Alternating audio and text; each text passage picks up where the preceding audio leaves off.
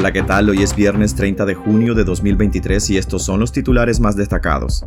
El comisionado Pérez Olivas, el artífice de secuestros, torturas y matonería que negocia una purga digna. Crece la angustia por nicaragüenses desaparecidos en España y Estados Unidos. Maestros nicaragüenses denuncian adoctrinamiento, persecución y despidos. Asamblea Nacional ratifica acuerdos suscritos entre Nicaragua e Irán. La tasa del cambio del Córdoba frente al dólar en el mes de julio seguirá su tendencia al alza. Soy Edwin Cáceres y les doy la bienvenida. El comisionado Pérez Olivas, el artífice de secuestros, torturas y matonería que negocia una purga digna.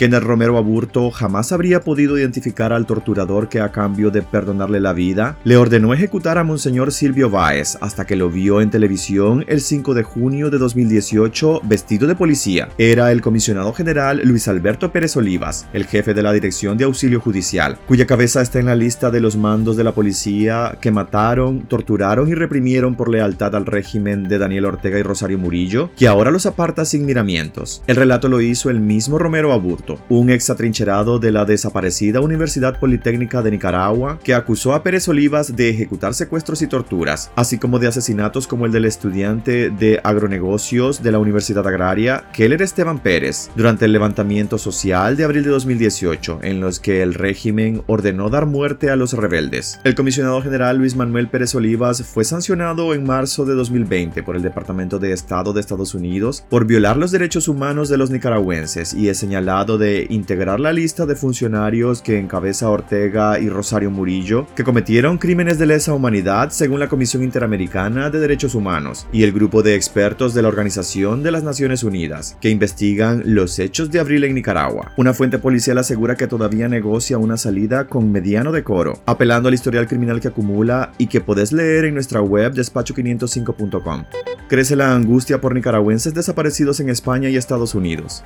Dos familias nicaragüenses, una en Estelí y otra en Chinandega, comparten un mismo sufrimiento. Han pasado más de dos meses y desconocen el paradero de dos parientes, una en España y el otro en Estados Unidos. Ninguno contesta llamadas ni mensajes y repentinamente dejaron de comunicarse. Gabriela Briceño Carcache espera que su madre de 51 años, María Dolores Carcache Lanusa, esté bien en España después de haber perdido contacto con ella en marzo pasado. Mientras en Estelí, María José Navarro ruega que a quienes sepan de su hermano Kevin Josué Navarro, de 25 años, se lo hagan saber. La última vez que habló con él fue el pasado 4 de mayo. Gabriela, quien actualmente vive en Nueva York, Estados Unidos, contó que su mamá y ella salieron de Estelí en julio del año pasado, pero su mamá decidió probar suerte en España. Ella se comunicaba con su mamá frecuentemente, hablaban y se escribían. Dice que perdió contacto luego de que ella informó que se mudaría a vivir con su pareja, un español que identifica como Francisco Javier Blanco Rodríguez, a la ciudad de Sevilla tanto, en una casa del barrio de Villanueva en Chinandega, en el occidente del país, otra familia vive un drama parecido. Hemos vivido días y horas difíciles, dice María José Navarro, al contar la zozobra en la que viven por la desaparición repentina de Kevin Josué, su hermano. La familia de Kevin Josué relató que la última vez que supieron de él fue el 4 de mayo. Contó contento que estaba bien, laborando en un hotel de Santa Ana en el condado de Orange, en el estado de California. Para información de Kevin Josué, la familia ha dispuesto el número de Nicaragua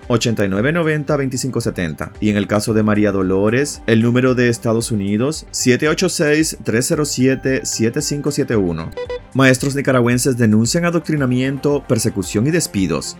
La Unidad Sindical Magisterial de Nicaragua, integrada por docentes independientes y críticos de la dictadura de Daniel Ortega, denunciaron este jueves que son víctimas de adoctrinamiento, hostigamiento, persecución y despidos si no se someten a las orientaciones políticas del partido en el poder. En una declaración pública enumeran una serie de violaciones a los derechos laborales, así como despidos de docentes entre abril de 2018, cuando estalló la crisis sociopolítica de Nicaragua, y lo que va de este año. Según la denuncia, los maestros están indefensos al reclamar sus derechos. Aseguraron que los delegados municipales y departamentales del Ministerio de Educación, así como los directores y subdirectores de los colegios públicos, son nombrados por desempeño partidario, no como lo establece la ley. Una maestra exiliada dijo a EFE que renunció a la docencia en Nicaragua por el bajo salario que devenga y que no le permitía pagar sus deudas, y porque la política se involucra mucho en la educación.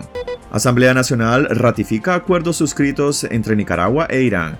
La Asamblea Nacional, controlada por los sandinistas, ratificó este miércoles los acuerdos suscritos entre el régimen de Daniel Ortega y la República Islámica de Irán. Los diputados sandinistas dieron el visto bueno a Ortega, a un memorándum de entendimiento para la creación de la Comisión Mixta Intergubernamental entre Nicaragua e Irán, que trabajará en temas de cooperación económica, comercial e intercambio científico y técnico. Además, ratificaron el memorándum de entendimiento suscrito entre la Corte Suprema de Justicia de Nicaragua y el Ministerio de Justicia de la República Islámica de Irán. Ortega es uno de los principales aliados de Irán en Latinoamérica y ha respaldado el programa nuclear iraní y pedido a Israel que se desarme para evitar un conflicto bélico. La tasa de cambio del Córdoba frente al dólar en el mes de julio seguirá su tendencia al alza.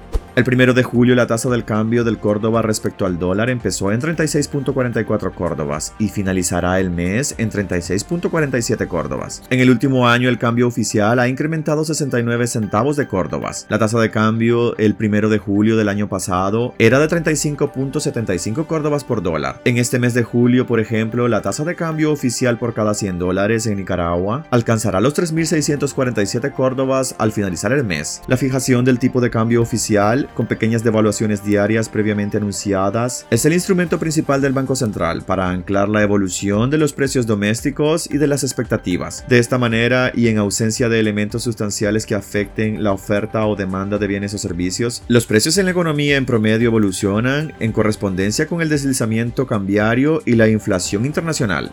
Hasta aquí quedaríamos este día. Gracias por acompañarnos y recuerden visitar nuestra web despacho505.com para ampliar y conocer más noticias. Y también nuestras redes sociales nos puedes encontrar como Despacho 505. Que tengan un excelente fin de semana.